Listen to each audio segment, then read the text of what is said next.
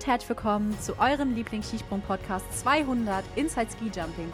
Ich bin die Anna und an meiner Seite begrüße ich wie immer die so Sonja. Äh, du bist nicht alleine hier? Überraschung, ich habe jemanden mitgebracht. Cool. Darf ich vorstellen? David, Benny von On the Pitch. Ja, mega. Wenn die beiden schon mal hier sind, können wir ja eigentlich zusammen über die Vorschau zur neuen Saison sprechen, oder? Super Idee. Let's go. Ja, die Skisprungsaison ist gar nicht mehr allzu weit weg. Nur noch zwei Wochen und dann fängt eine sehr, sehr besondere Skisprungsaison an, würde ich mal sagen, die schon sehr, sehr früh dieses Jahr anfängt. Und wir schauen mal so, was es in der neuen Saison für Änderungen gibt.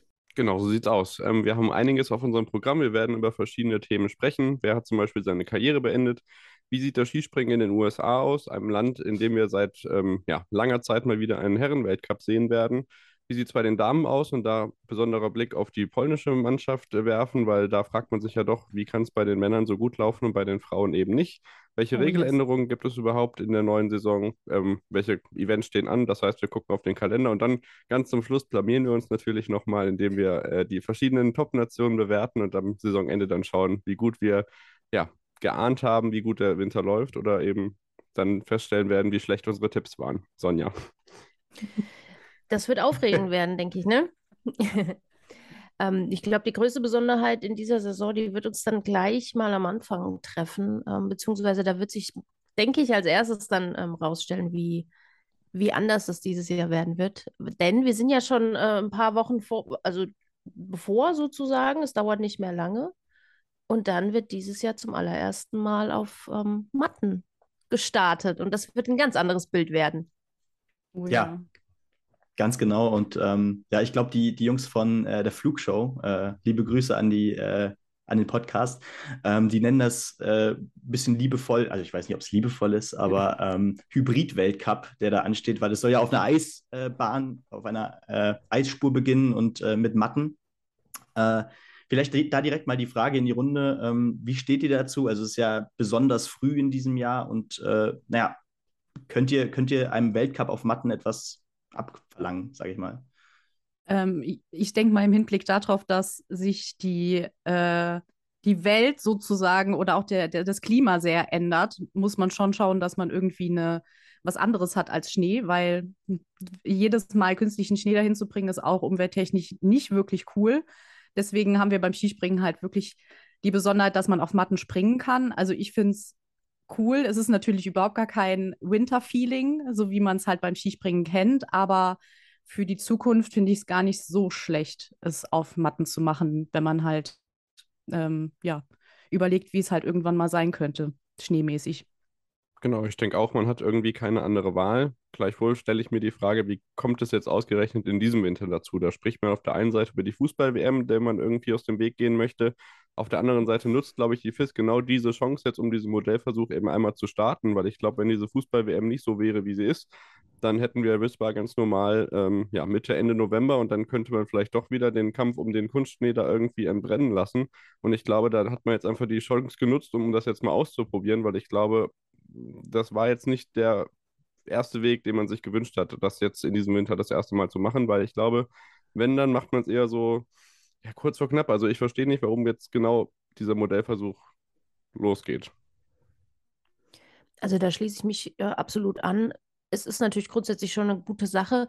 Ich hätte mir auch ehrlich gesagt gewünscht, dass so eine, so ein Modellversuch ähm, die FIS auch einfach mal aus eigenem Selbstbewusstsein heraus sozusagen macht und sagt, okay, wir haben hier einen Sport, der ist, ähm, der, der, muss sich wandeln, wir müssen uns den Gegebenheiten anpassen, wie Anna ja auch schon gesagt hat. Also das unter dieser doch irgendwie merkwürdigen Prämisse zu machen, ja, das hat irgendwas mit der Fußball-WM zu tun. Das finde ich so ein bisschen unter Wert verkauft, ne? Ja. Weil es halt auch irgendwie, also ich weiß nicht, wir haben den Sinn dahinter immer noch nicht so ganz verstanden, weil man eigentlich der WM überhaupt nicht aus dem Weg geht. Ähm, das das hat es eigentlich nicht gebraucht, sich da irgendwie da um den Fußball rumzuwinden, pseudomäßig, sondern das ja. hätte die FIS eigentlich auch aus eigenem Antrieb machen können und sagen können, so jetzt machen wir mal den Schritt in die Zukunft und dann hätte es nochmal einen ganz anderen Turn irgendwie gehabt. Ja. Ich glaube auch generell äh, macht sich da die FIS auch kleiner, als sie ist, oder generell äh, der Skisprungsport macht sich da kleiner, als er ist. Ähm, ich glaube, es gibt genug eingefleischte Skisprungfans äh, oder generell, glaube ich, Sportfans, die, äh, naja, jetzt einem Weltcup äh, in Wiswa vielleicht sogar der Fußballweltmeisterschaft in dem Fall vorziehen würde, ähm, weil man dann doch vielleicht yes. ja ein, ein, ganz gutes Moralverständnis hat. Und äh, genau. dementsprechend äh, hätte man das in meinen Augen auch absolut anders kommunizieren müssen, ja. Ja. Und es bringt ja letztendlich gar nicht so viel. Man macht jetzt Anfang November diesen Weltcup und startet dann Ende November, wo die Weltmeisterschaft halt voll im, im Gange ist. Also so wirklich aus dem Weg kann man der Weltmeisterschaft ja auch nicht gehen, weil die Weltmeisterschaft halt wirklich dieses Jahr komisch fällt. Wieso man mhm. das dann so gemacht hat, muss man halt auch nicht so ganz verstehen. Und das kann auch, glaube ich, fast keiner nachvollziehen, wieso es so ist. Genau, wir haben während der K.O.-Runde ja quasi zwei bis drei Wochenenden, an denen der Wintersport in vollem Gange ist, der Skisprungzirkus seine Wettbewerbe austrägt und ja, wie Sonja schon sagt, das ist äh, groß angekündigt und nichts davon wurde eingehalten. Deswegen macht der Modellversuch eben so, wie er ist, keinen Sinn und auch, ja, die WM hat dann noch nicht mal begonnen, also auch da hätte man sagen können, ja, irgendwie Winter, Schnee, kann man ausprobieren. Davon abgesehen, dass der Saisonauftakt für mich nicht nach Wiswa gehört, ähm, ja, ja, ist sehr gewöhnungsbedürftig. Stimmt. Der gehört nach Finnland. Für so mich gehört es. der nach Finnland und ja. vor Finnland fängt für mich so. keine, keine Saison an. So. ja.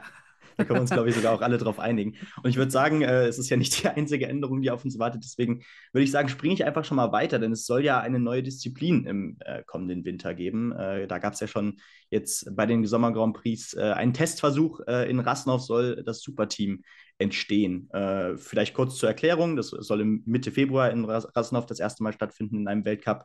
das ist eben eine Art Teamspringen, aber statt vier Springer sind oder Springerinnen sind es eben zwei. Und ähm, ja, die besten zwölf qualifizieren sich dann für den zweiten Durchgang und die besten acht Teams sind dann im großen Finale dabei. Das heißt, es gibt drei Durchgänge. Und ähm, ja, was da natürlich spannend ist und was in meinen Augen der größte Vorteil ist, dass du eben auch den kleineren Nationen die Chance gibst, äh, an einem Teamspringen teilzunehmen. Ähm, Gerade wenn ich an die jungen Franzosen denke äh, oder Tschechien oder welches Team auch immer, ähm, die sind dann immer so ein bisschen, naja, äh, bekommen die Chance halt nicht, weil sie nicht so viele Springer oder Springerinnen haben. Äh, was ist da so eure Einstellung zu? Der Name gefällt uns am allerbesten. Ja. Fangen wir damit an.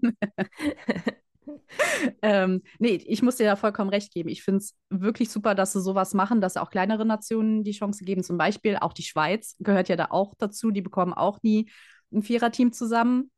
Ähm, deswegen ist es wirklich, wirklich gut, dass sie jetzt auch mal kleineren Nationen die Chance geben. Ähm, ja, eigentlich eher eine neutrale Einstellung, muss ich sagen, dazu. Ich bin sehr gespannt, wie es im Winter ankommt. Im Sommer Prix hat es ja schon ganz gut funktioniert. Ähm, ja, ich bin sehr gespannt. Ja, sehe ich ähnlich. Also ich finde auch, dass der, da sind wir wieder bei Modellversuchen, äh, der Versuch im Sommer ja schon ganz gut geklappt hat, auch wenn die Besetzung natürlich jetzt nicht, ähm, ja, Creme de la Creme Top-Elite war, aber man hat natürlich gesehen, dass das Wettkampfformat ähm, System für die Zukunft hat. Habt ihr im Sommer auch schon ausgiebig gefeiert bei euch im Feed, das habe ich auch schon reingehört, dass da das äh, Super Team eingeführt Super worden ist. Ja, da ist es wieder. Ähm, ja, es wird natürlich voll in die, in die Überführung Füllungslücke reinfallen. Ne? Also zwischen Lake Placid und äh, nordische Ski-WM, da dann diese Premiere zu feiern, ist zwar ganz schön, lenkt so ein bisschen die Aufmerksamkeit auf den Skisprungzirkus, aber ich glaube, das könnte so eine kleine Phase werden in der Saison, wo auch gerade in Rassenhof natürlich auch wieder vielleicht äh, nur die B-Auswahl am Start sein wird, weil man sich dann die Chance ähm, ja vielleicht nicht entgehen lässt, da nochmal ins Trainingscamp zu fahren weil ähm, ja drei Tage später unter der Woche ja dann schon die Planetstar WM losgeht. Also vom Termin her finde ich die Premiere wieder ein bisschen fragwürdig gesetzt, aber dennoch auf jeden Fall ein, ein ja, richtiger Schritt. Ganz klar, also das, äh, dem schließe ich mich an. Wir hatten es ja auch in unserer Folge schon gehabt, das hat sich ja auch gezeigt im Sommer, dass es, ähm, also so haben wir es jedenfalls mal interpretiert, durchaus auch schon ähm, sein Ziel erfüllt hat, sozusagen kleine Nationen nach vorne zu bringen, sprich die Amerikaner. Das ist einfach so, die haben oder es gibt eben Nationen, wenn du dann einen Teamwettkampf hast, du weißt, okay, ich kriege eh kein Team zusammen, dann reist du gar nicht erst an, weil deine Einzelathleten vielleicht einfach nicht so weit vorne sind. Es rentiert sich ja am Ende einfach nicht. Also das ähm, ist schon mal cool. Ich bin mal gespannt, was vielleicht auch die Schattenseiten des Ganzen sein werden. Wir haben das ja jetzt auch erst äh, vor kurzem wurde das Ganze erst eingeführt. Es wird sicherlich auch ähm, irgendwann mal ein bisschen Schattenseiten mit sich bringen. Ähm, Im Sinne von, wenn du dann halt ein Team hast, wo zwei Athleten oder Athletinnen sind, die sehr, sehr stark sind, dann haben die anderen halt noch mehr keine Chance, weil es eben diesen etwas schwächeren Part dann nicht mehr ähm, gibt. Also ich, aber es ist auf jeden Fall super, dass sich die FIS dahingehend auch mal bewegt hat. Wir kritisieren die ja oft, aber ähm, hier muss man sie einfach auch mal loben, dass sie da sich mal Gedanken gemacht haben, auch um die kleinen Nationen, damit die Schere nicht so weit auseinandergeht. Stimmt, mhm. genau. Der Vollständigkeit halber noch äh, zu sagen, dass die Damen das Ganze in Zao machen. Das heißt, auch ein Austragungsort, der lange Zeit äh, nicht dabei war, Corona-bedingt, aber kommen wir nachher noch drauf zu sprechen. Ähm, genau, dann nächstes Thema. ja, ich hätte jetzt vielleicht noch die Materialkontrolle genannt, ähm, weil es ja. soll oh, jetzt ja. Tatsächlich zwei äh, Kontrolleure geben für Anzug, Ski und Bindung. Und bei der Bindung gibt es ja auch eine kleine Änderung. Das heißt eben, dass es noch weniger Spielraum eigentlich für die äh, Athleten und Athletinnen gibt. Das heißt, äh, der muss flach und direkt auf dem Ski montiert sein. Ähm, habt ihr da vielleicht ein paar Eindrücke? Also, was haltet ihr von dieser Entscheidung? Seid ihr genug drin, um äh, das beurteilen zu können? Nee, also eigentlich gar nicht. Also die Bindungen sind ja sowieso ein, eine Sache für sich, muss man ja. ja. sagen. Es gab schon so viele und so viele verschiedene und jeder versucht, gerade Simon Amann ist ja jemand, der sehr, sehr gerne experimentiert und so weiter. Ähm, also da, ich kann es mir gar nicht vorstellen, was das jetzt für den Athleten letztendlich ausmachen könnte. Ja, genau. Spätestens seit Vancouver 2010 wissen wir, wer da besonders gerne experimentiert. Und ich glaube, jetzt hat man natürlich wieder so ein einheitliches Reglement, wo sich die FIS denkt, ja gut, das ist jetzt einheitlich, da machen alle mit. Ähm, aber trotzdem wird es die Nationen geben, die da wieder tüfteln und tüfteln. Und dann ist wieder der Grenzfall da. Und dann werden die wieder irgendwie gefragt, na, ist es in Ordnung? So ein bisschen Formel 1-mäßig. Das ist ja genau das gleiche System. Ähm, ja, also wieder mal eine Regel. Schön, dass es sie gibt und mal gucken, inwiefern das eingehalten werden kann. Und was die Anzugskontrollen angeht, ähm, soll es ja jetzt mit ja, eher Lasermessungen statt äh, Zollstock äh, zurande gehen, so wie ich das verstanden habe. Ähm, ja. ja. solange das nicht passiert, was letztes Jahr bei den Olympischen Spielen passiert ist, gehen wir in die richtige Richtung. Und es ist auch ja, gut, da. dass sie endlich mal sehr, sehr schnell reagiert haben auf diese Olympia, äh, auf dieses Olympiadesaster. Dass ja. sie sehr, sehr schnell was geändert haben. Es hätte auch sein können, dass sie es einfach lassen und denken, pff, nach mir die Sintflut, aber ist schön, dass sie darauf reagieren.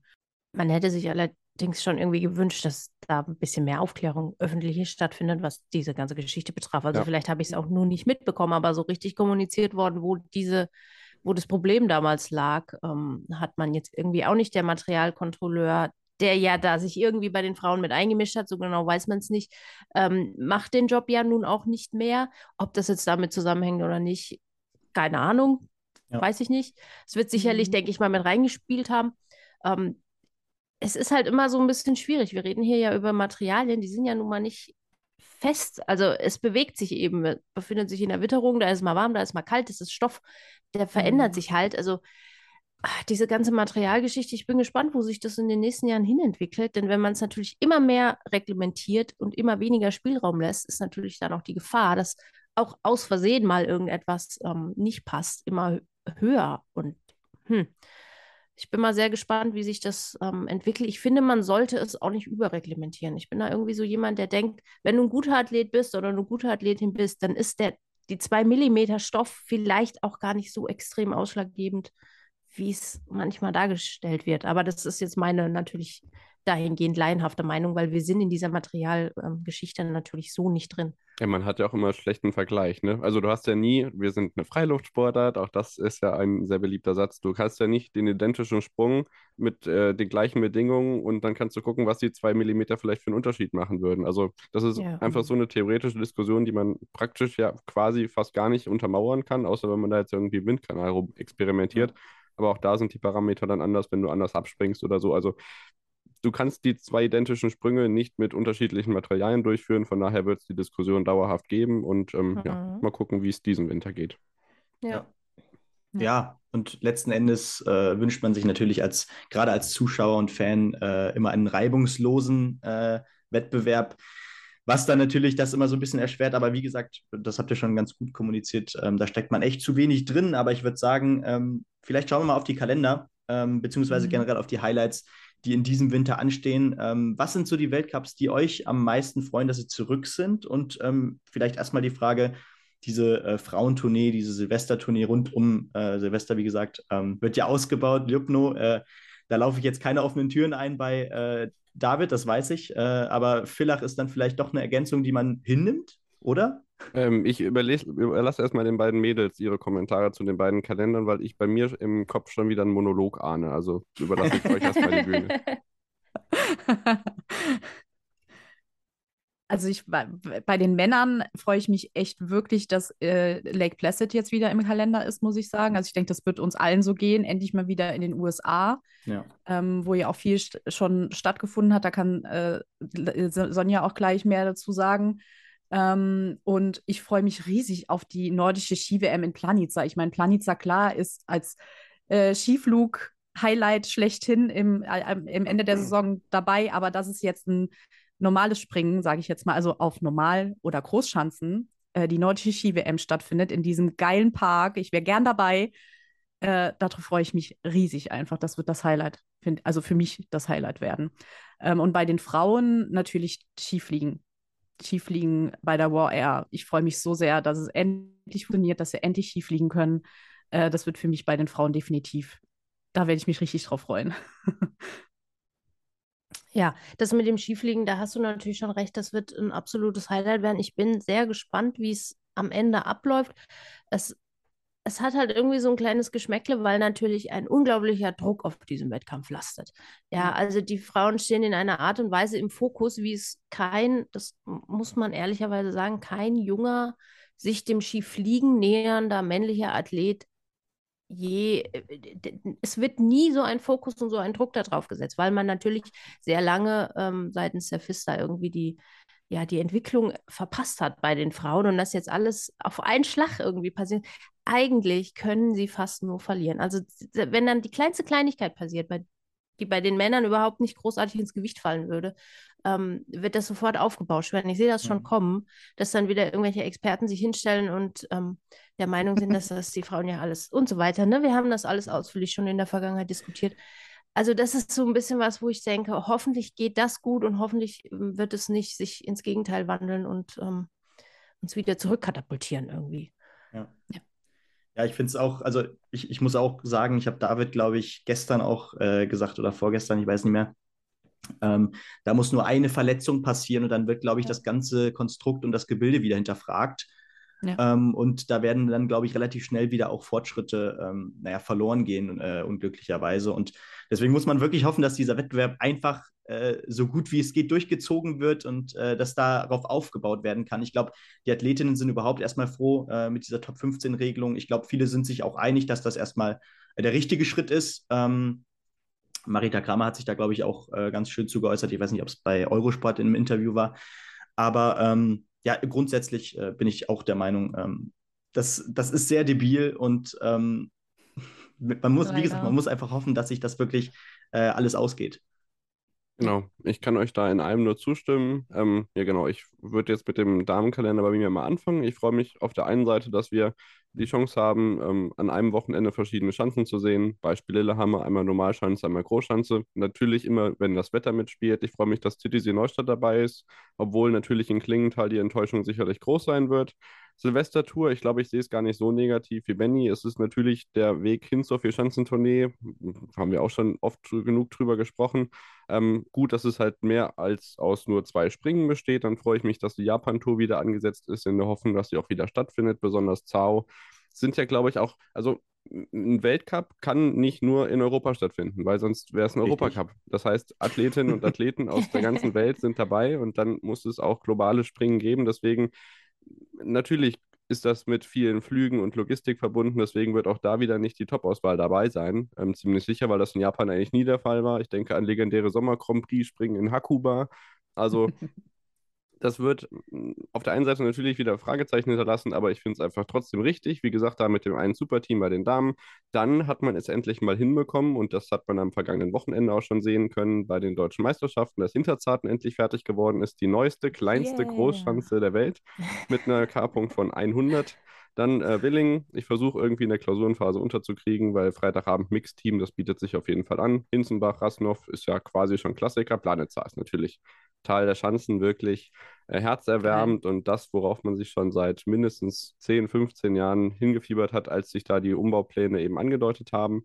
Ähm, Schiefliegen muss ich, glaube ich, nichts mehr groß zu sagen. Was ich dann wieder ein bisschen Frage, fragwürdig finde, ist, dass man das Finale auf den Freitag von Lachti gesetzt hat und Samstag und Sonntag nur die Herren ran dürfen und die Damen dann schon fertig sind. Aber wahrscheinlich sind die dann vom Skifliegen so ausgepowert in der FIS-Logik, dass die da das ganze Wochenende nicht mehr verkraften würden. Wer weiß, wer weiß. Ähm, ja, US-amerikanischer Boden.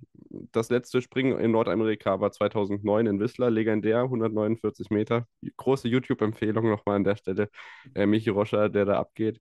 Ähm, da werden in Whistler dieses Jahr die äh, Junioren-Weltmeisterschaften stattfinden. Kein Weltcup-Springen leider, auch wenn man da vielleicht mal wieder was anschieben sollte. Aber Lake Blessed ist natürlich wirklich äh, toll. Dann auch mit dem oh, Superteam sehe ich gerade, ist mir noch gar nicht aufgefallen, dass sie das da auch machen. Ähm, also sehen wir jetzt zwei bei den Herren und dann auch drei Springen. Natürlich Austragungsorte in den USA schwierig. Copper Peak schaffen sie seit Jahren in Ironwood nicht, die Schanze wieder herzurichten. Deswegen hält Werner Schuster nach wie vor den Schanzenrekord. Ähm, ja, Iron Mountain hat nicht funktioniert, das ist ja sonst im COC gesetzt. Da lag es an den Finanzen und sonst beim Herrenkalender vier Schanzentournee muss ich glaube ich nicht zu sagen. Da werden wir auch zur Hälfte dabei sein. Da freue ich mich sehr drauf. Der Kulm ist wieder dabei. Der lässt sich auch im Sommer sehr gut erklimmen. Deswegen freue ich, dass es auch im Winter wieder runtergeht. Ähm, ja, und ansonsten ist es ja eigentlich alles klar. Wir werden auch wieder zweimal im Planitzer sein. Zwar nicht auf der gleichen Schanzen, sondern das erste Mal seit 2014 ist da nicht Severin Freund Gesamtweltcupsieger geworden auf der Großschanze. Ähm, genau. Also ja, es wird toll und ähm, ja, aber sicherlich spannend, was da so an äußeren Einflüssen noch dazu beiträgt, dass es da Veränderungen gibt. Das war der Monolog. Amen. Ja, ich weiß gar nicht, was man da jetzt noch ergänzen sollte. Ja, das ist alles gesagt. Ja, sorry. Super. Nee, du hast da das echt immer durch. sehr, sehr. Nein, ich finde das sehr, ich fand das jetzt richtig gut. Du hast das sehr, sehr gut alles zusammengefasst.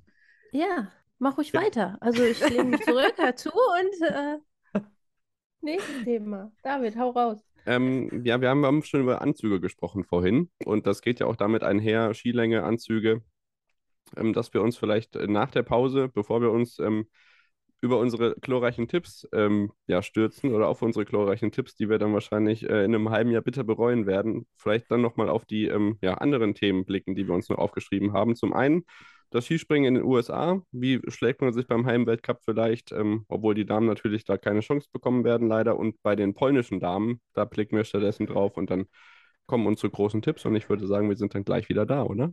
Ja, auf jeden Ganz Fall. Ganz genau.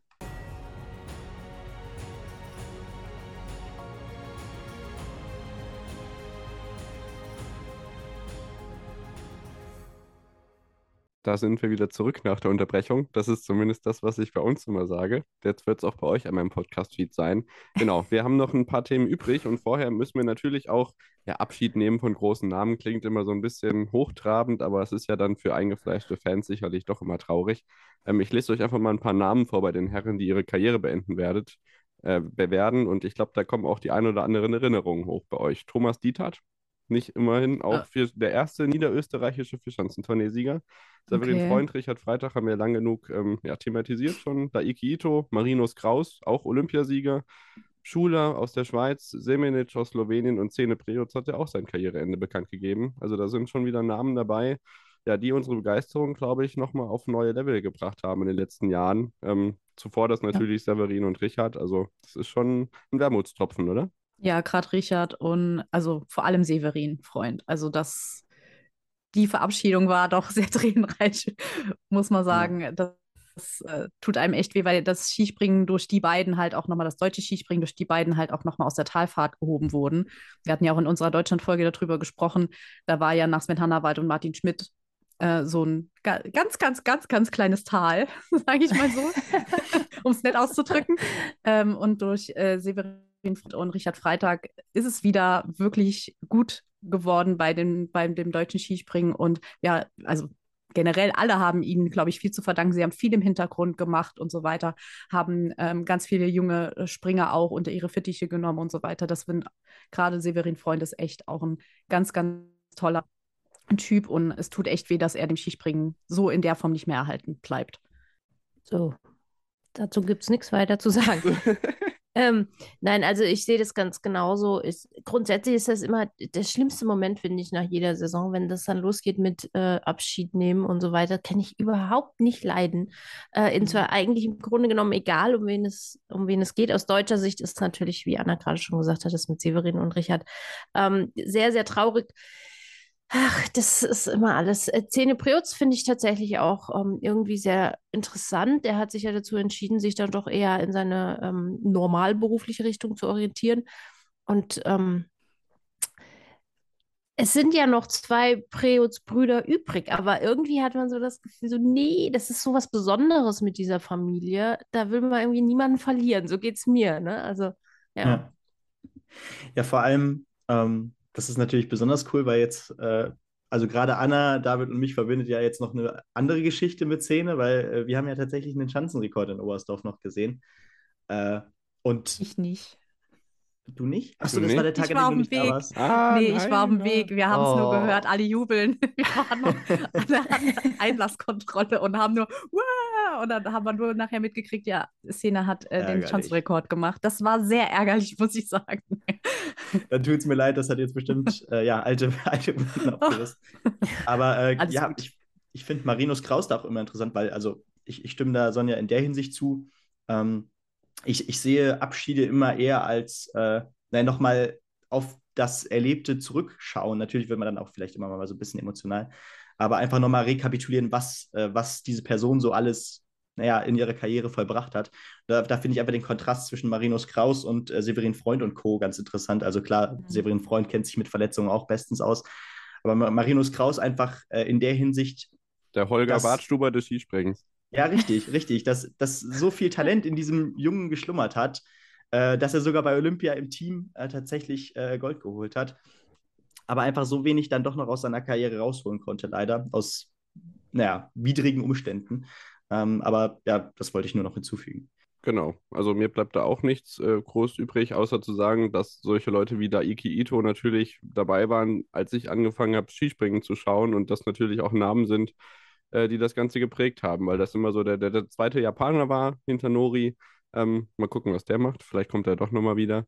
Ähm, ich will euch nur ungern korrigieren, aber es war Dom Preus, der den Schanzenrekord äh, Ach, geflogen ist. Mist. Ach, Stimmt. Ähm, das Den habe heißt, ich trotzdem nicht gesehen. ja, dem, dem, der wird uns aber diesen Winter doch wieder begegnen. Und das ist, glaube Das ich, ist auch das Problem. einzige Beispiel, um Sonja ein bisschen anzuknüpfen, wo man die Altersthematik bei den äh, Herren im Skifliegen so ein bisschen auf die Agenda gebracht hatte damals. Aber sonst ist das halt wirklich überhaupt kein Problem gewesen. Und wie gesagt, dieser Damenwettbewerb wird sehr stark beäugt werden.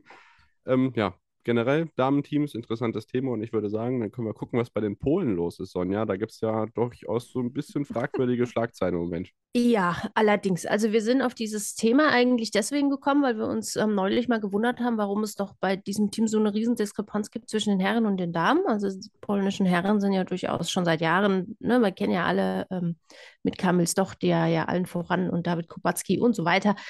So, und was ist denn eigentlich bei den Frauen los? So, und dann haben wir uns da so ein bisschen rein, reingelesen in die Thematik und da ist ja wirklich, da geht ja der Punk ab in Polen, gerade bei den Frauen. Also man hat sich jetzt dazu entschieden ähm, im polnischen Verband, dass man die Damen oder die Frauen nicht mehr unterstützen wird, die ein BMI ähm, über 21 haben, also im, über, unterstützen im Sinne von finanzielle Förderung auch, ja, und ich meine, das ist nun mal der Dreh- und Angelpunkt von allem. Ähm, ich war ein bisschen schockiert, als ich das alles, das ganze Ausmaß sozusagen ähm, dann mitbekommen habe, weil gerade wenn ich sehe, Adam Malisch ist in Polen im polnischen Skiverband einfach eine große Nummer. Er ist auch in verantwortlicher Position, hat auch ähm, selber in den letzten Jahren immer wieder dadurch, ähm, ja, was heißt Schlagzeilen gemacht, aber sich halt dahingehend geäußert, dass das doch alles mit dieser Gewichtssache, auch damals, ja, gab es ja dieses BMI-Regel noch nicht so bei den Herren, ähm, alles sehr schwierig auch war und ähm, und jetzt quasi das so weiterzuführen und zu sagen, ja, ich, ich, wir münzen das jetzt einfach mal auf unsere Frauen um und die anderen, die fallen einfach hinten runter, wegen einem, einem Wert, über den man ja durchaus streiten kann, inwieweit der eigentlich eine Aussagekraft hat. Das ist schon echt schockierend irgendwie, weil es ist ja nicht so, ich meine, nenn mir mal drei polnische Skispringerinnen. Ich glaube, da würde auf Anhieb kaum jemandem irgendwas tatsächlich einfallen. Also es ist ja nicht so, dass die jetzt da eine Riesenmasse hätten, die ähm, sich da gegenseitig irgendwie vom Thron schubsen würden. Kann das gar nicht nachvollziehen, warum die, das polnische Team so mit ihren Damen umgeht. Ja, genau. Es ist halt einerseits diese gesundheitliche Ebene natürlich, ähm, die man hinterfragen kann. Ich glaube, ich habe gelesen, äh, da geht es dann um, äh, beim BMI 21 so bei einer Größe, Körpergröße von 1,70 um unter 60 Kilo. Alles darunter wäre, glaube ich, tatsächlich BMI unter 21, äh, wo es dann, glaube ich, weiter darunter dann auch schon wirklich auf, äh, naja, Untergewicht natürlich zugeht. Äh, und ja, wir mussten auch erstmal recherchieren, welche, welche Damen uns aus polnischer Sicht so in den Sinn kommen. Und ja, dann haben wir gesehen, dass, dass diese beiden einzigen, die im letzten Winter äh, am Start waren, Raida und Kondala waren, beide auch fernab der Punkte meistens. Ähm, beide Anfang 20 und gerade in diesem Alter finde ich das tatsächlich sehr problematisch. Ich meine, äh, was es auch wieder für psychische Folgen vielleicht mit sich zieht, äh, kann man da noch gar nicht sehen, gerade in dem Alter. Und ähm, na, gerade das, da, dazu noch das Problem, dass es halt so statisch ist, wie du schon richtig sagtest, Sonja. Ähm, da fallen auch so viele wahrscheinlich durchs Raster, obwohl sie sautalentiert sind wahrscheinlich, aber einfach vielleicht, sagen wir mal, einfach nur ein Kilo mehr auf den Rippen haben, als sie dürfen, in Anführungszeichen generell das, die BMI-Riegel ist halt sehr, sehr schwierig, weil man guckt sich da ja wirklich nur das Körpergewicht und genau. die Größe an. Man weiß nicht, wie, wie beschaffen der Körper ist. Ist der voll mit Muskeln, was bei Skispringerinnen und Skispringern ja eigentlich gegeben ist. Die trainieren viel und so weiter, die werden einen anderen Körperzusammenbau haben als viele andere, die vielleicht den gleichen BMI haben, aber halt nicht so durchtrainiert sind. Deswegen ist der BMI halt generell einfach nicht gut und nicht mehr zeitgemäß. Damals war es gut, dass man die, aus dieser Magersucht rausgekommen ist, so ein bisschen beim Skispringen. Aber es geht jetzt in eine falsche Richtung. So, es war eine gute Unterstützung, aber jetzt nutzt man es vielleicht auch in eine falsche Richtung dann letztendlich aus. Und Maren Lündby hat das sehr, sehr schön gesagt.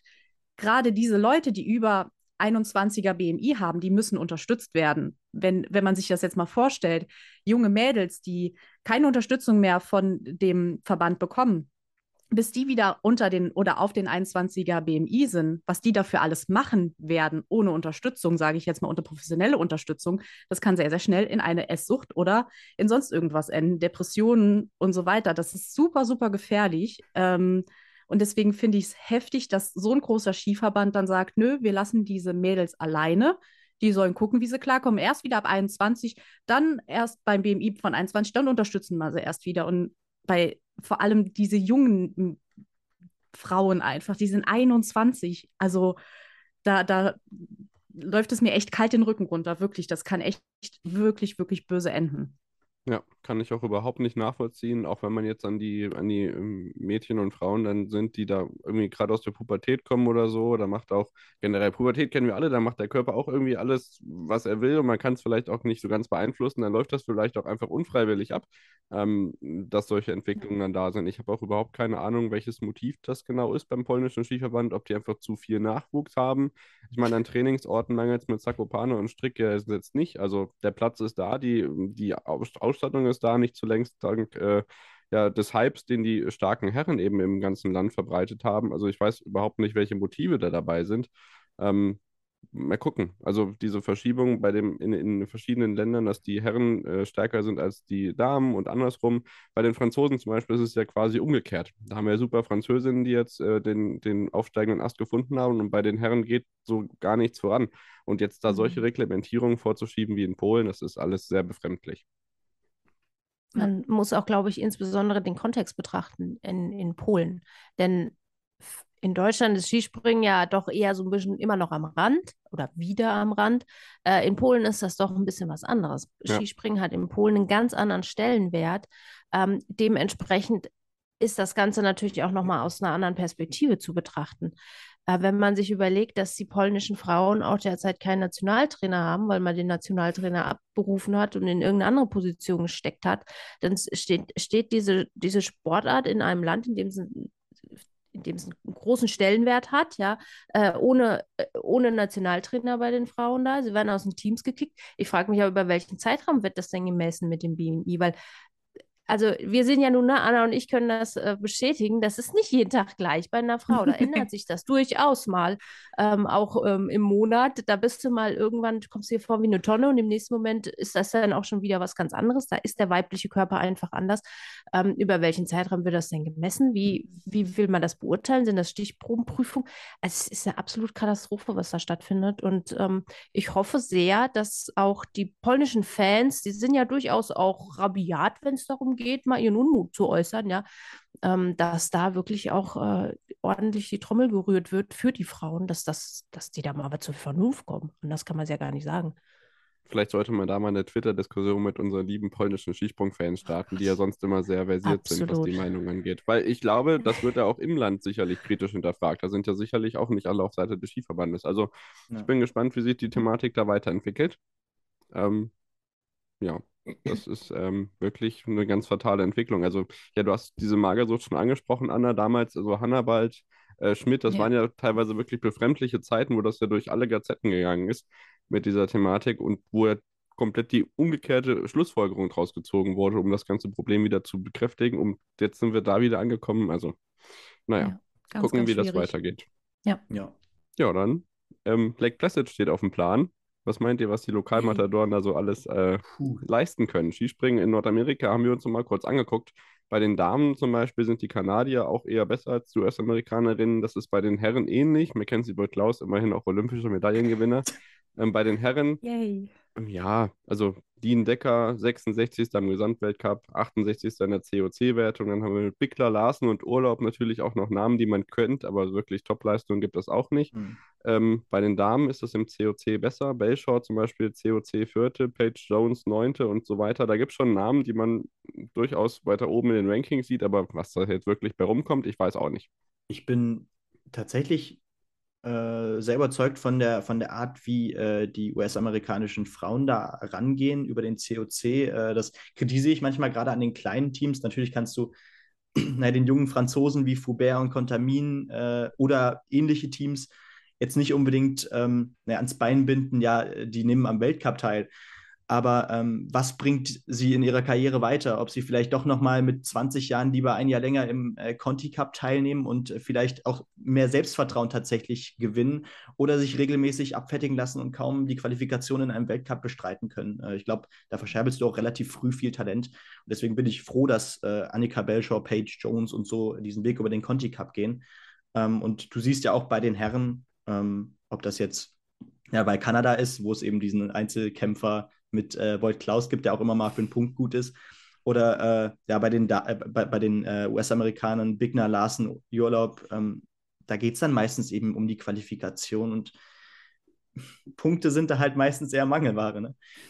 Es ist halt interessant bei den, bei den Nordamerikanern, dass, ähm, also Anna und ich haben ja in der Vergangenheit viele Folgen gemacht, die so ein bisschen auch auf die Geschichte des Skisprings zurückblicken. Hm. Und da finde ich immer noch, dass das, also wenn ich das aus der Sicht betrachte, wenn du überlegst, wie, dass das Skispringen quasi von Norwegen praktisch, also in, in, in seinen Anfangsjahren vor Norwegen irgendwie direkt äh, nach Amerika transportiert wurde und dort doch ähm, sehr stark ausgeübt wurde. Das ist heute, also heute einfach nicht mehr so der Fall. Und dieses, diese, diese Diskrepanz finde ich einfach unheimlich interessant, ähm, dass, dass das amerikanische Skispringen irgendwie nicht so richtig stattfindet oder auch das kanadische, das, diese beiden Teams sind für mich irgendwie mehr oder weniger eins, ja. Ähm, obwohl es ja eigentlich geschichtlich betrachtet durchaus wahnsinnig viel Potenzial gegeben hätte, weil es eben da sehr früh stattgefunden hat. Deswegen finde ich es ganz gut, dass die FIS sich jetzt auch mal wieder dazu ähm, hat leiten lassen, zu sagen, wir gehen da mal wieder hin. Ich bin ja immer noch voller Hoffnung, dass die Coppa Peak dann irgendwann mal wieder eröffnet wird, weil ich glaube, dass das doch einiges an Aufschwung bringen wird. Und dann sind das schon Teams. Ich glaube, dass das nicht unbedingt daran liegt, dass die nicht so gut wären, ja, ähm, sondern da sind durchaus Talente auch vorhanden, sondern dass das einfach logistisch und dann eben auch finanziell hängt. Und wenn die Mhm. FIS sich da ein bisschen weiter mal aus dem Fenster lehnt und die wieder mehr reinholt ins Boot, ähm, wie David schon gesagt hat, ne, ein Weltcup ist halt auf der Welt und nicht nur, und da gehört nicht Ja. nur Japan dazu, sondern eben auch die andere Richtung. Ähm, dann glaube ich, kann man da schon sehr viel ähm, rausholen und das wäre sehr, sehr schön, weil diese Teams haben viel Talent und gerade bei den Frauen ähm, sieht man das ja doch auch in der Vergangenheit. Ja, sch- schade, dass sie bei den Frauen halt nicht in den USA starten. Finde ich sehr schade. Aber es gibt ja, Ja. jetzt auch, das hatten, hatten wir im Zusammenhang mit der Recherche gelesen, gibt es ja jetzt eine Kooperation zwischen dem, äh, der USA und Norwegen, Hm. was das Training und so weiter und die Unterstützung und so weiter angeht. Finde ich sehr interessant.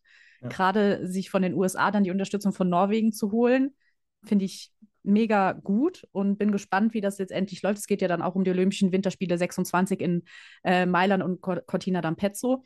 Ähm, ich glaube, das geht in die richtige Richtung bei den äh, Amerikanern. Und da bin ich auch sehr froh drüber, dass sie nicht nur eine Randmannschaft sind, so wie man sie jetzt im Moment so ein bisschen wahrnimmt, sondern dass sie wirklich alles versuchen, um wieder so ne, näher in den, in den Fokus zu rücken und bessere ähm, Ergebnisse zu bringen und so weiter. Also ich, ich, kann mir gut vorstellen, dass die USA in den nächsten Jahren ähm, sehr, sehr viel erstens mal im Hintergrund leisten kann und leisten wird und dass ähm, die Athleten da auch wirklich, denke ich, ziemlich weit vorne mit dabei sein könnten. Ist natürlich mhm. eine Wunschvorstellung, aber ich kann es mir gut vorstellen. Ja, wenn ich da nur noch mal kurz reinspringen kann. Ähm, ich, ich fand das auch sehr interessant, als ich das gelesen habe mit dieser Kooperation äh, mit Norwegen. Ja. Und äh, ich habe dann wirklich mal drüber nachgedacht, prove me wrong, aber ich glaube, ähm, das ist auch wirklich so eine Besonderheit tatsächlich. Das, das gibt es, glaube ich, in anderen Sportarten kaum, dass so Kooperationen zwischen den Ländern entstehen, ähm, wo es dann auch wirklich in erster Linie um die Sportart geht, um das Weiterbringen der Sportart, um äh, das Potenzial generell auf der Welt äh, rauszuholen, auch in Ländern, äh, die vielleicht mal größer waren in der Sportart. Und ähm, ja, das, das gibt mir immer noch mal so ein bisschen Zuversicht, wenn ich solche Geschichten höre, ehrlich gesagt. Ja, Norwegen ist ja da sowieso das, sie zeigen mal wieder, wie unglaublich toll und wie unglaublich ja. viel Arbeit und wie viel Unterstützung sie in diese Sportart auch reinbringen. Also da kann man ja auch sehr drüber schwadronieren, wie toll Norwegen auch gerade beim Skispringen ist. Und das zeigt halt wieder, die konzentrieren sich nicht nur auf sich, weil da haben sie bestimmt auch genug zu tun. Sie haben schon die Damen- und die Herrenteams zusammengebracht, was auch keine andere Nation gemacht hat. Und jetzt haben sie eine Kooperation mit den USA. Hm. Das ist mal wieder ein Level weiter, würde ich sagen. Genau, und der Name ist auch schon gefallen. Auch ähm, das kann, kann man nicht unerwähnt lassen dieses Jahr bei einer Saisonvorschau im Skispringen, dass Mara Lündby nämlich auch schon wieder auf der Schanze zurück ist. Äh, das sieht auch gar nicht so schlecht aus. Das ist auch natürlich äh, wirklich ein Punkt, äh, den nicht nur die norwegischen Skisprungfans, sondern glaube ich alle auf der ganzen Welt, nicht nur ähm, in Europa, äh, freut, dass sie wieder dabei ist. Auf jeden ja. Fall. Ja. Ja, wir haben jetzt über verschiedene Nationen gesprochen. Also ich glaube, wir haben die meisten Themen abgearbeitet, die wir uns vorher auf unseren kleinen Zettel geschrieben haben und kommen jetzt, mhm. glaube ich, zu dem Punkt, vor dem wir uns ein bisschen drücken, aber der natürlich äh, nicht fehlen darf. Wir gucken einfach mal, ähm, ja, welche Nationen, ähm, ja, wie viel wie viele Punkte von uns kriegen. Wir haben uns da ja am wenigsten Punkte eins. Am besten wird abschneiden die Mannschaft, die vielleicht zehn Punkte bekommt. Vielleicht kriegt das auch gar keine Mannschaft mehr sehen. Ähm, welche Nation habt ihr euch denn da auf den Zettel geschrieben, Anna und Sonja? Und dann können wir vielleicht mit euren Punkten starten und dann können wir immer unsere ergänzen. Also was wir auf jeden Fall schon mal sagen können, wir haben eine 10 vergeben. Ja. Wir tatsächlich wir, nicht. Ehrlich? Wir verraten ja. aber noch nicht an wen. Aber es gibt eine nicht. 10. Bei den Herren nicht. Bei den Herren nicht, nee. Ja, nee, bei den bei Damen gibt es bei uns eine 10. Ja, das stimmt auch. ah, ich habe ein Gefühl, oh, oh. ob das nicht das gleiche sein könnte. Wahrscheinlich. Also wir haben ja, auf jeden Fall Ach so, sorry. Sag. Nee, nee, fang ruhig an. Nee, wir haben bei den Herren Deutschland, Österreich, Norwegen, Slowenien, Polen und Japan. Und bei den Damen haben wir Deutschland, Österreich, Norwegen, Slowenien, Polen, Japan und Frankreich. Perfekt, mhm. also immer die ersten sechs. Dann sind wir da genau. zumindest äh, in der gleichen Vorbereitung gelandet. Wir haben jetzt die gleichen kleinen Nationen auch mitbenotet, aber da sei es drum, wir ähm, verschandeln damit am Ende nur unsere eigene Bilanz. Deswegen würde ich sagen, ähm, ja, fangen wir auf dem Rang 6 des Vorjahres an und ich würde sagen Ladies first, das heißt äh, zuerst die Norwegerinnen.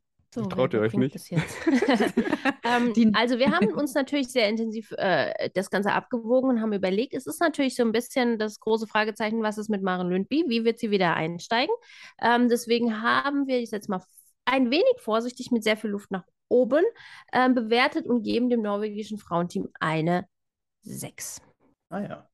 Benny sagt nur, ah ja, bei uns ist das Ganze eine 7 geworden. Vielleicht liegt es ah. daran, dass zum Beispiel äh, die kleinen Nationen auch noch fast die an der 5 gekratzt haben, aber schlussendlich ja. ähm, ist es dann so weit gekommen, dass wir sogar äh, trotz der Skala nicht nur von 1 bis 5, sondern von 1 bis 10 sogar noch 0,5 Punkte bekommen haben. Da ja. kommen wir gleich noch drauf. Bei uns sind 7 Punkte, Benny. Ja, ganz genau. Ähm, also gleicher Grund, glaube ich, Maren Lündby. Ähm, ob die jetzt, glaube ich, direkt wieder in die absolute Weltspitze hervorstoßen wird, ich glaube, sie wird erstmal Zeit benötigen, aber es ist ein interessantes Team. Ich meine, Opset ist äh, eine Siegspringerin, äh, Björset ist noch ein Teenie, ich glaube 18. Ähm, und äh, da wartet, glaube ich, auch noch einiges auf sie. Ähm, ist jetzt schon unter den Top 20, glaube ich, im Gesamtweltcup-Ranking gewesen. Interessantes Team, junges Team, äh, wie eigentlich so viele auch im Frauen-Skispringen. Äh, und äh, ja, irgendwo zwischen sieben und sechs, genau. So, jetzt muss ich mich selbst korrigieren. Ich habe eben gesagt, die äh, Norwegerinnen waren letztes Jahr Sechste in der Nationenwertung. Das ist natürlich Schwachsinn. Das waren nämlich die Französinnen. Deswegen machen wir mit denen jetzt weiter. Äh, ja, den haben wir, ähm, wie auch den Norwegern, sechs Punkte gegeben. Ähm, weil wir glauben, also gerade im Sommer waren ja Claire und Panier wirklich richtig gut und wir erhoffen uns wirklich, dass sie das in den Winter mit reintragen können.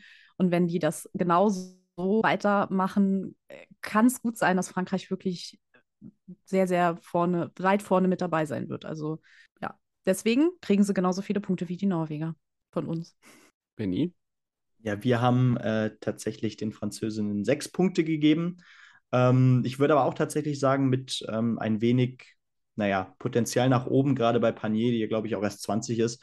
Ähm, beide, Claire und Panier, haben im letzten Winter äh, ja auch mal auf dem Podest gestanden, auf dem Podium gestanden.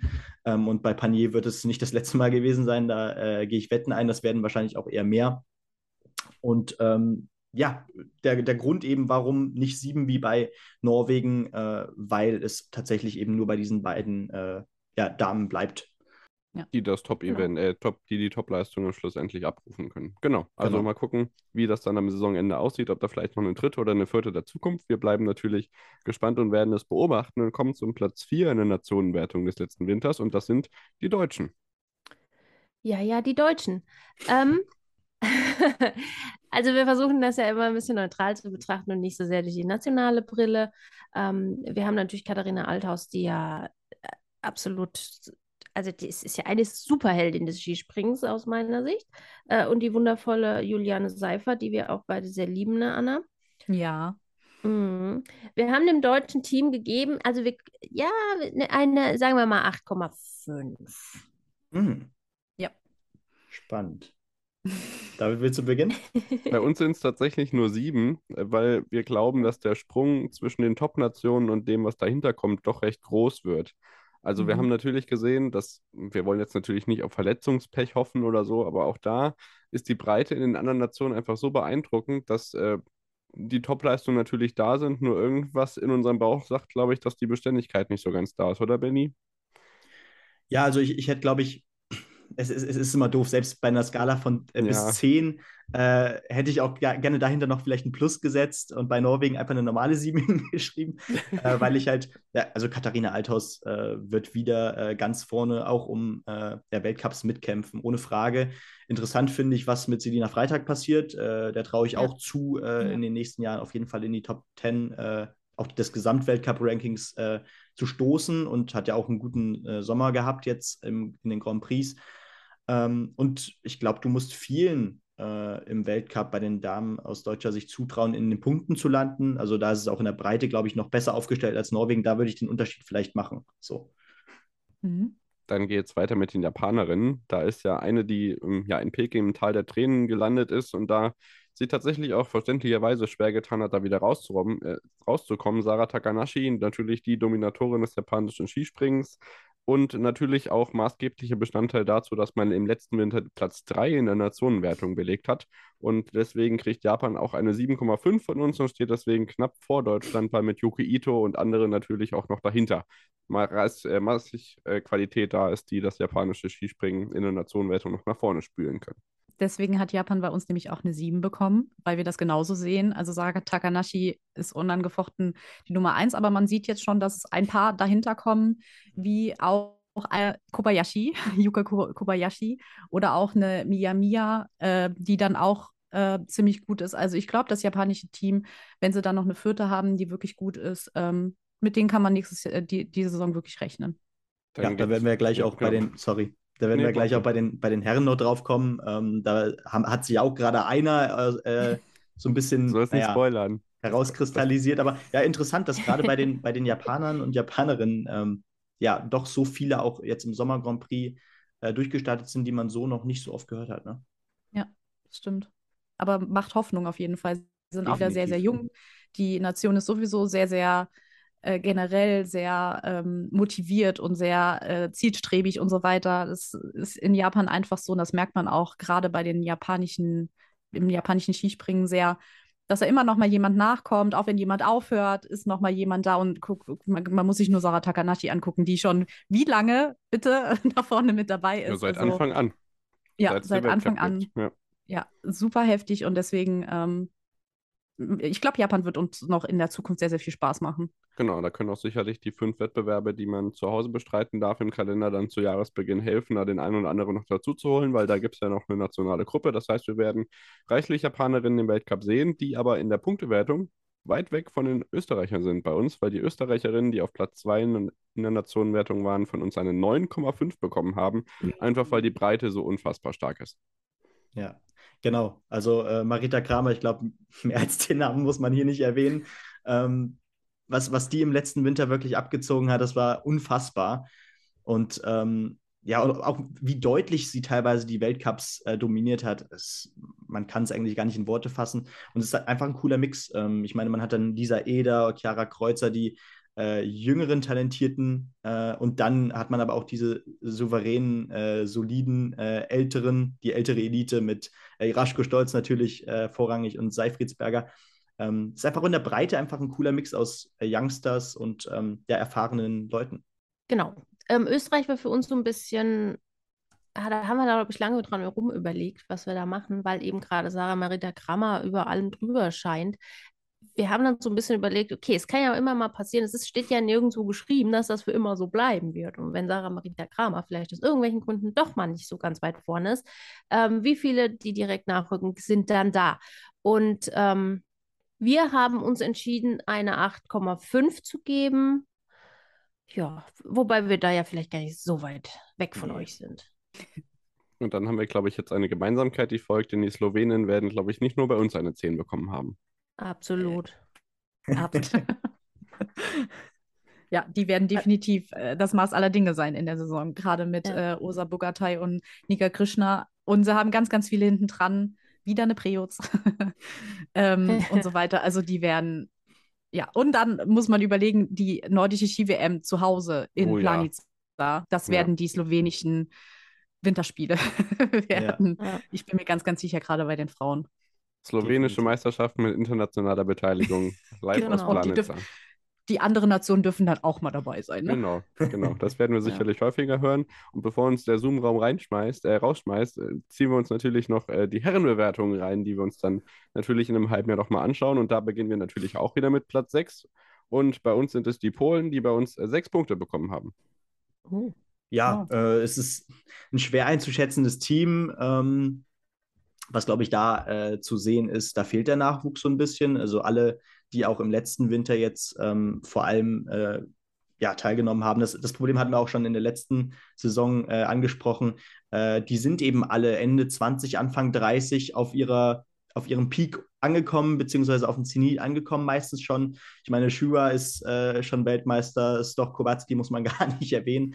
Ähm, Kowalski hat jetzt wieder einen Hoch gehabt im Winter, äh, im Winter, im Sommer, äh, was aber, glaube ich, auch typisch für, für ihn ist natürlich. Ja. Ähm, und ähm, ja, da sollte man, glaube ich, noch nicht zu viel im Vorhinein bewerten. Es ist einfach schwer. Äh, auch, glaube ich, Kubacki und Stoch und auch Schürer werden dann vielleicht mal wieder äh, auch ums Podium mitkämpfen. Aber in der Konstanz glauben wir, glaube ich, beide nicht, ähm, dass das jetzt auch um den Gesamtweltcup geht oder in der Breite besonders stark aufwärts geht. Auch wenn man natürlich hofft, dass äh, Kubacki seine Sommerform irgendwann mal durch den ganzen Winter durchbringen kann. ja wollen wir es hoffen. Ich bin ja persönlich der Meinung, dass der Sommer Grand Prix irgendwann mal in den David Kubacki Grand Prix umbenannt wird. Bitte. Aber das ist ein anderes Thema. Ähm, wir haben den polnischen Männern acht Punkte gegeben, eben gerade auch aus genannten Gründen, Kubacki und Stoch. Wenn die das machen, was sie in den letzten Jahren gemacht haben, dann ist das eine sichere Bank. Aber wie ihr schon gesagt habt, das polnische Team überaltert langsam ein klein wenig an der Spitze und ähm, da müssen sie sich jetzt auch mal ähm, bewegen und denn auch ein Kamelsdach ist eben nur ein Mensch aus Fleisch und Blut und wird irgendwann mal äh, sich anderen Dingen zuwenden. Wir haben übrigens auch noch die polnischen Frauen bewertet und weil wir es gerade darüber hatten, äh, theoretisch ist da ja nicht sehr viel, aber natürlich haben wir ihnen äh, absolut solidarisch feministische drei Punkte gegeben und wir auch. Ähm, sind, steht an ihrer Seite und ich denke, das tut ihr auch. Ja, absolut. Drei polnische Punkte gehen an die Damen. So ist es bei uns. Genau. So, und dann kommen wir natürlich zu meinem absoluten Highlight. Die japanische Mannschaft, die im letzten Jahr auf dem fünften Platz in der Nationenwertung war. Und ich habe die äh, Ergebnislisten vom Sommer Grand Prix äh, vom Training in Rasnov gesehen und dachte mir, hm, da ist jemand fast so alt wie ich. Das äh, Geburtstagsdatum kenne ich auch irgendwoher in die Richtung. Das äh, ist mir bekannt vorgekommen. Und dann habe ich geschrieben nach dem Training, merkt euch den Namen Ren Nikaido. Und was ist passiert? Der sehr gute Herr hat äh, den Sommer Grand Prix gewonnen oder zumindest einen Wettbewerb und schickt sich an, wirklich das japanische Ski. Ah, nee, ich fange jetzt nicht an, zu viele Lobeshymnen zu machen. Am Ende enttäuscht er mich noch, aber dieser Mensch hat es äh, geschafft, Japan von ursprünglich angedachten sechs noch auf sieben Punkte zu bringen, weil wir glauben, dass vielleicht der Generationswechsel, der da ja natürlich auch dringend notwendig ist, ähm, auf jeden Fall da ist. Und was man immer vergisst, man denkt an die ganze Mannschaft, aber da gibt es ja noch so einen, der komplett dominiert. Ja, äh, ich glaube, äh, Kobayashi müssen wir jetzt nicht noch erwähnen. Genau, es ist eben interessant. Ähm, man hatte jetzt eben die letzten Jahre dahinter in Yukiya Sato, der dann vielleicht mal auf dem Podest gelandet ist, aber von der Konstanz her einfach nicht das Nötige äh, mitgebracht hat. Ähm, und in der Breite hat es in den letzten Jahren tatsächlich gefehlt, gerade wenn es um die Top Ten geht. Äh, dementsprechend interessant, was da mit Nikaido passiert, aber äh, nur noch mal eine kurze Anekdote. Also ich glaube, wer sich, wer sich die Qualifikation eines Sommer Grand Prix in Rasnov äh, anschaut, ich glaube, dann Ich habe mir dann nur die Ergebnislisten angeguckt. Ich ja, trotzdem, mir, aber dann merkt man erst, wie tief wir hier eigentlich drin sind. Ne? also wir, wir, haben Japan ähm, 6,5 Punkte gegeben ja, wir haben einen Nikaido, der gut war im Sommer. Wir sind uns, man kann halt nicht wissen, wie er im Winter ist. Da sind wir noch so ein bisschen genau. verhalten, muss man sagen. Und alleine wieder ein Kobayashi ganz, ganz vorne, wo wieder sehr, sehr viel, sage ich mal, Lücke ist zu den weiteren Teamkameraden. Ähm, glauben wir irgendwie jetzt nicht so, dass Japan ganz vorne mit dabei ist, als Team sozusagen. Aber wir sind auch sehr, sehr gespannt, was aus Nikaido wird und wie auch Kobayashi sich widerschlägt, weil da hat man ja manchmal auch das Gefühl, dass er von einer anderen Welt ist und ja, wird spannend. Genau, und dann kommen wir zu einem Punkt, bei dem sich bei uns in der Tabelle eine kleine Verschiebung andeutet für diesen Winter, denn bei uns werden die Norweger an den Deutschen vorbeiziehen. Die Norweger kriegen von uns neun Punkte. Ja, ganz genau. Äh, klare Sache, kann auch schnell gehen. Äh, Granerüt und Lindwig sind für mich beides äh, Anwärter auf den Gesamtweltcup. Das haben wenige Teams, sogar zwei Stück ähm, dementsprechend. Das ist ein Grund. Dahinter hat man Tande, Johansson, äh, Willumstad kommt dann noch nach. Hegli ist gerade im Skifliegen gegen Ende der Saison äh, aufgetaucht. Fanemel hat äh, im Sommer Grand Prix tatsächlich wieder so ein, also ein kleines Revival gefeiert, auch formtechnisch tatsächlich. Ich bin gespannt, aber ich traue den Norwegern in der Breite sehr viel zu. Das können wir nur bestätigen, ähm, auch aus genau den gleichen Gedankengängen. Ähm, Granerüt und Lindwig, das ist irgendwie so ein bisschen wie King Kong gegen Godzilla. Das ist einfach das Maß der Dinge. Ähm, wir haben ihnen ähm, auch die 8,5 gegeben. Ähm, ja, genau. Aber auch einfach nur deswegen, weil da einfach noch ein Team kommt, was oben drüber steht und die brauchen ja auch noch ihre Punkte. Insofern, aber die Norweger, die sind schon, ja. die sind schon wirklich ganz weit vorne. Und ich glaube noch ein kurz ähm, Tande, wenn man ihn im Sommercompris gesehen hat, ähm, der ist glaube ich, er hat seine, seine, seinen Sturz sehr, sehr gut verkraftet, sage ich mal so. Der hat sich wieder so reingelegt in seine Sprünge und so weiter. Ich glaube, mit dem muss man definitiv in dem Winter rechnen. Ich freue mich riesig drüber. Ich glaube, wir freuen uns alle drüber, dass er ja. so wieder zurückkommt, sich so wieder reinlegt in seine Sprünge, als ob nichts gewesen wäre. Deswegen, Norwegen wird eine sehr, sehr starke Mannschaft sein. Kommen wir von Norwegen nun zum deutschen Team, die im letzten Winter den ja, dritten Platz in der Nationenwertung sich sichern konnten. Und laut unserem Tipp wird das nicht nochmal passieren, denn die Deutschen bekommen und das ursprünglich sogar nur mit 7 bis 7,5 eingeschätzt, schlussendlich noch auf 8 Punkte gebracht, führt sie hinter die Norweger. Ja, ähm, hinter die Norweger, ich glaube, darauf können wir uns hier einigen. Ähm, es, es, sind halt keine zwei Athleten, die jetzt wirklich um den Gesamtweltcup streiten werden. Äh, ich meine, Karl Geiger muss man es auf jeden Fall zutrauen, genau. Ja. Ähm, bei Markus Eisenbichler bin ich immer vorsichtig, muss ich sagen. Ähm, du nicht alleine. Am, am, liebsten, am, liebsten ja. möchte ich, am liebsten möchte ich gar keine äh, Bewertung abgeben. Ich hoffe einfach, dass er äh, ja, ein konstanteres Jahr in, diesen, äh, in dieser Saison jetzt hinbekommt und ähm, vielleicht auch den einen oder anderen Weltcup gewinnt. Aber klar, die beiden Namen strahlen da heraus. Äh, Wellinger Laie werden, glaube ich, gerade Wellinger, ähm, habe ich den Eindruck, gerade nach dem Sommer Grand Prix, werden wieder auf sich aufmerksam machen und vielleicht auch tatsächlich ein bisschen Potenzial nach oben haben. Und Konstantin Schmid, glaube ich, auch im letzten Winter gesehen zu haben, dass äh, das da bei ihm gerade wirklich bergauf geht und äh, Stück für Stück sich so ja, äh, weiter nach vorne mausert im Weltcup. Und ich traue ihm da ziemlich viel zu, ehrlich gesagt.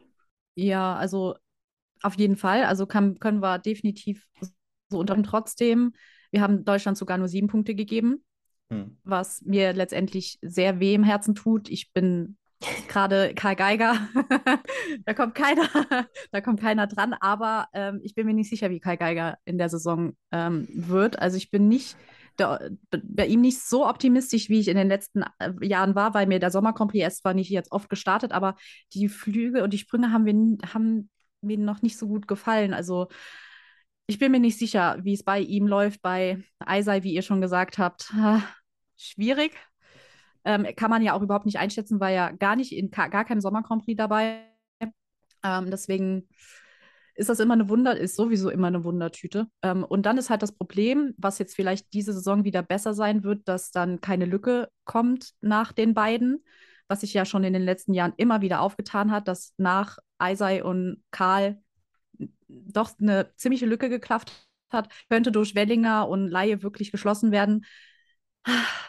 Aber wir sind uns da nicht so sicher, ob es wirklich die, ähm, die Saison der Deutschen sein wird und sind da sehr, sehr ähm, ja, verhalten, muss man sagen, was mir sehr, sehr weh tut. Aber man muss es realistisch sehen und nicht, wie Sonja vorhin gesagt hat, durch die Nationenbrille sehen. Richtig. Sonja, noch was dazu? Oder hat Anna für alles gesprochen? Ich glaube, Anna hat das, äh, unsere Deutsch, na, deutsche Teamspezialistin ist Anna, die ist da immer ganz weit vorne.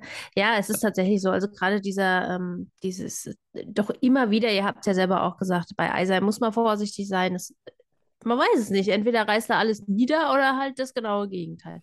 Ähm, das ist immer so ein bisschen, das ist aber auch das, was ihn ausmacht und warum wir ihn ja auch alle sehr, sehr lieben. Ähm, und äh, ja, Wellinger und Laie sind nach ihren Verletzungszeiten, die ja doch lange waren, einfach auch nochmal, man muss halt gucken, inwieweit sich stabilisieren kann. Und äh, wenn sich das alles zum Guten wendet und stabilisiert, dann sind die Deutschen natürlich auch wirklich ganz weit vorne, das muss man sagen. Ja, also dann kann das deutsche Team, finde ich, auch dann schon fast den Norwegern Konkurrenz machen. Ähm, aber ob das halt so kommt oder nicht, das werden wir sehen. Genau, und auch hinter den großen vier muss man einfach sehen, was dahinter kommt. Also Pius Paschke ähm, ist ja nicht umsonst bei uns in einigen Folgentiteln aufgetaucht, weil er einfach die konstante Lückenfüllung war im Weltcup-Team. Dazu kommt noch ein Konstantin Schmid, der sich natürlich jetzt nach seinem ersten kleinen Karrieretief vielleicht auch nochmal richtig in die Weltspitze arbeiten kann. Also wir sind gespannt, ja. wie es weitergeht, aber es gibt natürlich noch zwei andere Nationen, die wir beide, glaube ich, äh, stärker bepunktet haben. Und damit sind wir beim Platz zwei in der Nationenwertung angekommen. Und da deutet sich bei uns nochmal eine kleine Drehung an, denn Slowenien bekommt von uns, und da haben wir tatsächlich den Mittelwert aus acht und zehn gebildet, neun Punkte. Ja, es war schwierig. Ich war da ein bisschen verhaltener. Ähm, aber Slowenien war definitiv am kontroversesten, aber auch bei mir selbst im Kopf schon alleine. Ähm, weil das alles zu packen, also man hat so viele Namen, äh, die dann gerade gegen Ende der Saison ähm, abgeliefert haben beim Skifliegen. Deswegen ist es auch noch alles so frisch und deswegen ist man da vielleicht auch bei den Slowenen noch doppelt optimistisch. Aber es war ja schon oft so, dass die Slowenen gerade beim Skifliegen dann absolut abgerissen haben, was ja auch jetzt in der vergangenen Saison wieder der Fall war. Ähm, ich bin gespannt, was mit Seitz passiert, was mit Lovro-Kost passiert, ob da der nächste Schritt passieren kann. Beide waren auf dem Podium. Seitz hat sogar äh, einen Weltcup gewinnen können. Dann hat man Lanisek, dann hat man Peter Preutz weiter, Domen Preutz, der dann zumindest beim Skifliegen wieder dabei war und auch, ja, wie wir schon angerissen haben, ordentlich abgeliefert hat. Aber das ist mir, wenn, wenn man über die gesamte Saison guckt, dann doch, also in der Breite sau stark auf jeden Fall. Aber dieser Weltcup-Gesamtsiegertyp ist darunter halt in meinen Augen nicht. Es ist, es ist schwer zu kommunizieren, ehrlich gesagt, mit den Slowenen. Lassen wir mal unsere Slowenien-Expertin sprechen. Sonja ist unsere Slowenien-Expertin. Also ich, unsere Zuhörer und Zuhörerinnen wissen ja, ich bin irgendwie verliebt in das slowenische Team. Ich mache jetzt auch einfach mal ganz dreist Eigenwerbung für unsere slowenische Folge. Äh, dann kann man es nämlich auch nachvollziehen, warum das so ist. Ähm, ja, also im Grunde genommen hast du schon recht, Benny. Es ist nicht wirklich jetzt einer dabei, wo man sagt, so, der wird es jetzt, ähm, der wird's jetzt machen mit dem Gesamtweltcup, aber die Breite macht es einfach. Anders ja. als bei den Frauen, weil bei den Frauen würde, glaube ich, jedem von uns auf Anhieb mindestens mal zwei einfallen, die den äh, Gesamtweltcup äh, wahrscheinlich sich äh, schnappen werden. Ähm, bei den Herren eher nicht, aber sie haben eben diese Breite und die Breite der Mannschaft ist eben auch wahnsinnig ähm, gut und hochklassig. Es ist mhm. ein bisschen ähnlich wie bei den Österreichern, ähm, in den letzten Jahren zumindest auch. Die verstopfen sich alle gegenseitig den Weg nach oben, um mal einen bekannten Skisprung-Experten äh, zu zitieren. Das ist bei den Slowenen genauso. Gleichzeitig sind es aber auch alles Athleten, die irgendwie einen gewissen, ja, so ein bisschen ähm, die Markus Eisenbichlerisierung mitbringen. Also sprich dieses entweder oder, dieses entweder ganz oder gar nicht. Und das macht die Sache schwierig einzuschätzen, macht es aber auch so spannend und finde ich, macht das den Charakter dieser Mannschaft eben auch aus. Und auch da werden wieder welche sein, die ganz weit vorne dabei sein werden. Da bin ich mir ähm, ganz, ganz sicher. Ich hoffe natürlich, es wird vielleicht auch wieder an zu sein, ähm, weil äh, den finde ich einfach ganz toll. Und ja, Deswegen kriegen die Slowenen, ich weiß gar nicht, ob ich schon gesagt habe, genau wie bei euch auch, neun Punkte. No, noch eine kleine Anekdote zu äh, Anze. Äh, in Klingenthal, glaube ich, nach dem ersten Durchgang war er ja richtig, richtig gut. Da hat er ja einen Sprung rausgehauen wie sonst irgendwas. Und ich habe schon den Tweet losgesetzt, von wegen, die Slowenen Anze wird nächste Saison voll, also mit dem muss man rechnen, der wird dominieren. Gut, dass ich nicht abgeschickt habe, weil im zweiten Durchgang ist er sonst wo gelandet. Wo ich gedacht habe, okay, äh, gut, dass ich es nicht geschrieben habe, weil da, da hat man es wirklich gesehen, vom Regen in die Traufe, also von, von gut bis schlecht. Also Anze kann alles wenn er will. Und es ist gut, gut, gesagt. Also wir müssen dieses, die, wie hast du jetzt gesagt, die Eisei, Eiseisierung. Markus, Markus Eisenbichlerisierung. Perfekt, müssen wir in unseren Wortschatz mit aufnehmen. Wunderbar. Ja. ja, wir sind bei mannschaftlicher Breite und da ist natürlich eine Nation und das ist die letzte, die jetzt noch übrig ist, der Nationenwertungsgewinner vom letzten Jahr, die Österreicher.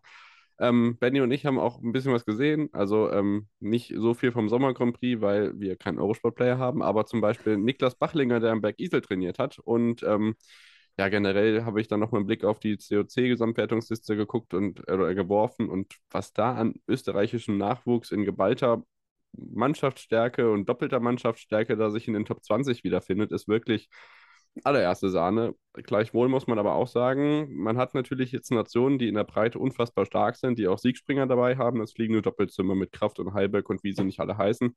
Es gibt so viele, die sich da mit Topleistungen zeigen können, aber ja, da gibt es eben so einen Japaner, der den allen noch auf der Nase rumtanzt. Ähm, deswegen ist da die Gesamtweltcup-Krone vielleicht stärker umkämpft, auch mit Nationen, die vielleicht sonst ja in der mannschaftlichen Breite nicht so stark sind. Aber wenn man dann solche Namen hat wie legendäre Namen wie Timon Pascal Karhofer und äh, was es da nicht alles gibt. Also schlussendlich 8,5 Punkte für Österreich und damit die Slowenen knapp davor. Benny, du kannst es sicherlich noch ergänzen, wie das mit den Topleistungen dann aussieht. Ja, also ähm, erstmal bin ich froh, dass Stefan Kraft im letzten Winter doch wieder ein paar Schritte nach vorne machen konnte und äh, ja, Topleistungen über weite Strecken abliefern konnte. Äh, Jan Hörl hat einen Weltcup gewonnen, Daniel Huber hat einen Weltcup gewonnen, Manuel Fettner hat äh, oh, eine ja. olympische Medaille geholt. Also, ähm, das, um, jetzt nur, um jetzt nur die vier wichtigsten Namen im letzten Winter zu sagen, Daniel Schofenik hat Riesenschritte nach vorne gemacht, Philipp Aschenwald hatte so ein paar Probleme, aber ähm, dahinter geht es ja direkt weiter. Also ich glaube, du könntest, wenn du wollen würdest, könntest du zehn Namen aufzählen, die äh, im Welt, für den Weltcup gut genug wären, ja. für die Top 30 oder gut genug sein könnten. Und das haben ganz wenige Teams. Ich glaube, in der Breite hat das vielleicht sogar gar kein Team.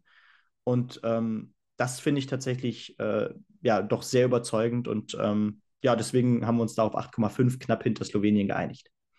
Mhm, wir auch. Wir haben denen auch 8,5 gegeben, weil sie halt, eigentlich ist alles schon gesagt. Sie haben super gute Leute, haben ein breites Team. Ähm, wir sind ein, äh, ein bisschen ein heimischer Manuel Fettner Fanclub Sonja und wir ich. Vier, ähm, wir alle. Wir vier das, alle. Da schließen wir uns sofort an. Vier, vier Mitglieder, yay. Ähm, und ich, wir, also wir glauben einfach, dass der auch in, im Winter wieder voll reisen wird. Und wir freuen uns so sehr drauf, einfach. Ähm, und äh, ja, äh, Stefan Kraft zum Beispiel auch, denke denk ich auch, dass der jetzt wieder auch vorne mit dabei sein kann. Und ja, sie haben einfach eine krasse Mannschaft, muss man einfach sagen. Ähm, ob sie wirklich alle dann vorne mit dabei sind, muss man schauen. Aber alleine schon, die, wie breit sie aufgestellt sind, sind sie definitiv hinter Slowenien die zweitbeste Mannschaft auch bei uns. Und insbesondere aufgrund der Breite der, der Mannschaft und der Qualität der Mannschaft ist es umso erstaunlicher, dass es Manuel Fettner auf seine alten Tage aus schießpunkttechnischer Sicht tatsächlich geschafft hat, ähm, die alle nochmal rechts zu überholen und, und auf einmal sich nach vorne zu setzen. Also es ist ja schon eine große Leistung, überhaupt für einen Sportler in etwas gesetzterem Alter, ähm, das zustande zu kriegen und dann auch noch angesichts der Mannschaftsstärke. Also das muss man einfach, ich kann das gar nicht hoch genug bewerten irgendwie, was Manuel Fettler da gerissen hat. Ich hoffe, dass wir das jetzt in dieser kommenden Wintersaison auch weiterhin so sehen werden.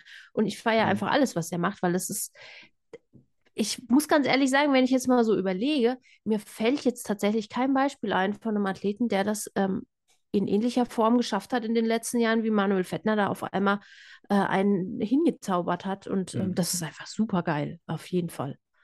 Absolut. Klar, da muss man auch dann immer noch mal auf das Alter gucken. Ich meine, der ist von so viel Verletzungspech geplagt gewesen, hatte dann so viele Probleme, wieder ins Weltcup-Team überhaupt zu stoßen. Und dann dieser, naja, also mit wie alt war er? 37 Jahren äh, holt er dann seine erste olympische Medaille, äh, holt generell, äh, hat generell seine beste Saison aller Zeiten. Wahnsinn. Äh, und ich würde sagen, äh, so gegen Ende hin könnten wir ja noch mal vielleicht den Gesamtweltcup-Sieger tippen. Also bei Frauen und bei Männern natürlich. Komm, Okay. wir, wir, jetzt müssen wir auch noch mal Mhm. die letzte Prediction Ja. raushauen. Haben so viel Ja. getippt. Oh. Fangt Ähm, mal an. Fangt mal an, genau. Anna, Ja, Fang äh, an. Moment. Also ich würde sagen, ähm, bei den, bei den Frauen, ähm, das ist Ursa Bogatay wird den Gesamtweltcup holen. Oder meint ihr jetzt äh, Nationen Nee, nee. Nee, einzeln. Einzeln? Okay, ja. genau. Ursa Bogatay wird bei den Frauen den Gesamtweltcup holen. Bei den Männern, oh, wow. Ähm, ähm, ah, das ist super schwer. Manuel Fettner. Genau. Dann breche ich zusammen. Nee, äh, ja, dann, dann- renne ich dann nackig über den Dorfplatz. Wenn das passiert, Ähm, ich Ja, sag ne? Kobayashi. Langweilig. Ja, ich weiß. Ich weiß. also ich äh, Wer bin auch als bei Ur? Ich fange mal an. Also ich sage auch Ursa Bogatay. Ja, äh, man muss sich im Grunde ja nur entscheiden zwischen Ursa Bogatay und Nika Krishna, meiner Meinung nach. Ähm, also eine von beiden, aber ich äh, denke auch es wird Bogatay. Und bei den Herren tippe ich äh, auf Lindwig. Ich glaube, Lindwig muss jetzt, Manu. seine Zeit ist gekommen. Tut mir leid, Benny. Ich wollte genau das Gleiche sagen. äh, also tatsächlich exakt das Gleiche. Äh, deswegen sage ich, also ich wollte erst mal sagen, ich glaube, es wird äh, noch heißerer Fight um den Gesamtweltcup bei den Damen als in diesem Jahr. Und Ursa Bogota wird es auch äh, ja, zu Ende bringen und schaffen, das erste Mal. Und ich glaube, dass Lindwig, ähm, ja, da muss man ja nur auf die letzten vier Schanzentournees gucken. Ähm, da war dann auch viel Pech dabei, warum er dann nicht teilweise äh, die vier Schanzentournee gewonnen hat und, und, und. Oder generell bei Großevents. Jetzt hat er bei Olympia Gold geholt, kann sich Olympiasieger nennen. Und ich glaube, das ist jetzt der große Durchbruch. Und an Lindwig wird, glaube ich, in den nächsten Jahren nicht so viel vorbeiführen, muss ich sagen. Genau, ich bin da bei den Herren, aber trotzdem bei Ryoyo Kobayashi. Ähm, obwohl ich mir natürlich äh, tatsächlich wünsche, dass es Marius Lindwig schafft, weil er auch noch nicht ganz so viele Gesamtweltcup-Kronen hat wie der Japaner. Ähm, und bei den Damen glaube ich auch, dass Ursa Bogatay die Nase vorn hat, wobei ich glaube, dass die ein oder andere norwegische Comebackerin durchaus sich nicht schlecht schlagen wird. Das ist nicht, weil ich hier Druck machen möchte, sondern einfach, weil ich glaube, dass sie in einer Form zurückgekommen ist, äh, Maren Lündby, wie es, und das ist auch beispiellos, genauso wie Fettners äh, Neuaufschwung in so einer, also es war noch kein Wettkampfvergleich, zugegebenermaßen. Ja, sie wird auch sicherlich nicht alle Springen mitmachen, aber ich glaube, sie wird in einer Form zurückkommen, wo die versammelte Skisprungfamilie sich nicht nur einmal die Augen reiben wird, ohne zu genau zu wissen, was da passieren wird, weil ich bin auch kein Hellseher, überraschenderweise. Wäre schön. Ja, sowas. Bin gespannt. Ja, also das, das ist jetzt tatsächlich eine These, da muss ich noch mal ein bisschen drüber nachdenken, weil dafür war, war jetzt die Auszeit in Anführungszeichen doch relativ Man muss auch lang. mal was wagen können. Ja, na klar, genau. Nee, aber man, ich mer man merkt einfach, wie schwer es bei den Männern ist. Ja. Also bei den Frauen ist es ganz klar, aber bei den Männern, ich kann es gar nicht richtig greifen. Ich kann es gar nicht, ich, Hm. es, ich, es kann jeder. Also wirklich, bei den, bei den Männern kann es wirklich, können so viele sein, die letztendlich ganz vorne stehen. Und ich glaube, das wird echt spannend und sehr, sehr überraschend. Kann ich mir auch gut vorstellen, der ein oder andere, der sehr überraschend vorne ist. Also da bin ich sehr drauf gespannt, weil man sich echt nicht ganz festlegen kann. Eigentlich müssten wir mal tippen, wer die Fischhansen-Tournee gewinnt. Oh mein Gott, die Deutschen. Vielleicht ja, jetzt endlich. Mm, Diesmal ganz bestimmt. Diesmal Gott. klappt Am, am Ende tippen wir, wer das Superteam in Lake Placid gewinnt. Ich bin schon gespannt. Das, So, wir können was- das was ewig so weitermachen. tippen? äh, Ja. Oh Mann. Ja, also wie gesagt, der Weltcup-Zirkus, also, also wenn ihr wollt, könnt ihr auch für Schanzentournee noch äh, tippen. Mir ist das gleich. Ich sag, es wird ein Deutscher. Egal wer.